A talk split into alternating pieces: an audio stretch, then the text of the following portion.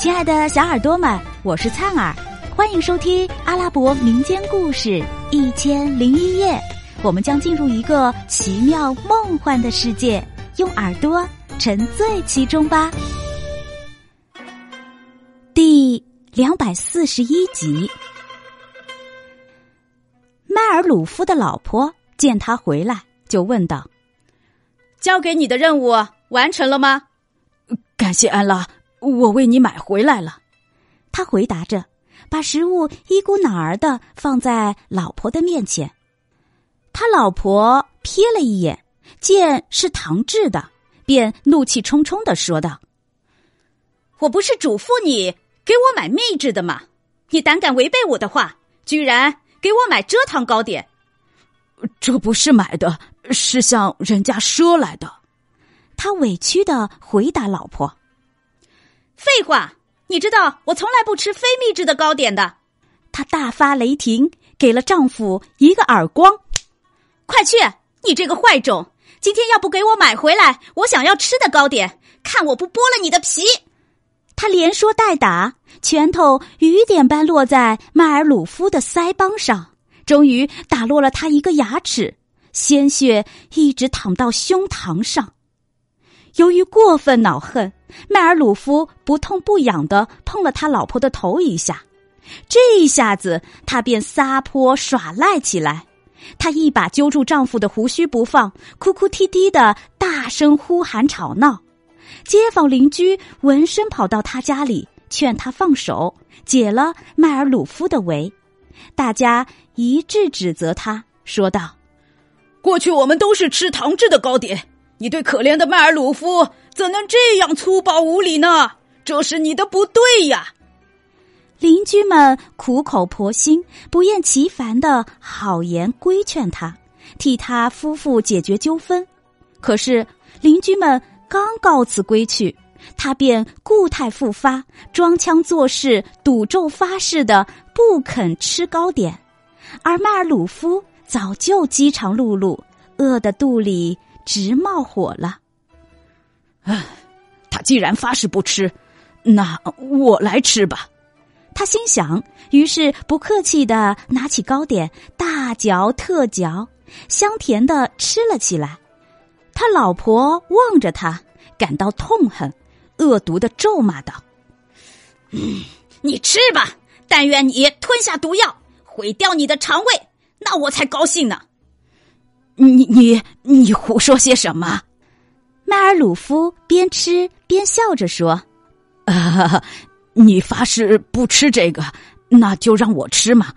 安拉是仁慈的。这样吧，明天我一定给你买到秘制的糕点，让你一个人享受好了。迈尔鲁夫始终好言安慰老婆，一再表示屈服，但是呢，他老婆却以怨报德，唠唠叨叨、喋喋不休的毒言咒骂。第二天清晨。他不问青红皂白，卷起衣袖又要动手打他。迈尔鲁夫畏怯的好言劝阻，说道：“你你你别打，待我给你另买一份秘制的糕点来满足你的心愿吧。”他边说边夺门而出，奔到清真寺中做了陈导，然后去铺里工作。他刚坐下不久。法官的两个差役就光临他的店铺，对他说道：“起来，起来，随我们见法官去。你老婆把你给告了。”他听了，无可奈何的暗骂道：“愿安拉惩罚他。”随即，他起身与差役来到了法院。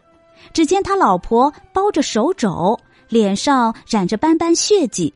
哭哭啼啼的站在法官的面前，不停的说着什么。法官一见迈尔鲁夫，便带着生气的口吻道：“你是怎样做男人的？随便欺负妻子，打伤他的手肘，打掉他的牙齿。你这样对待自己的妻子，难道不怕安拉惩罚你吗？”“呃，法官大人。”我要是真的欺负了他，打落了他的牙齿，那就请老爷按安拉的意志随便惩处我好了。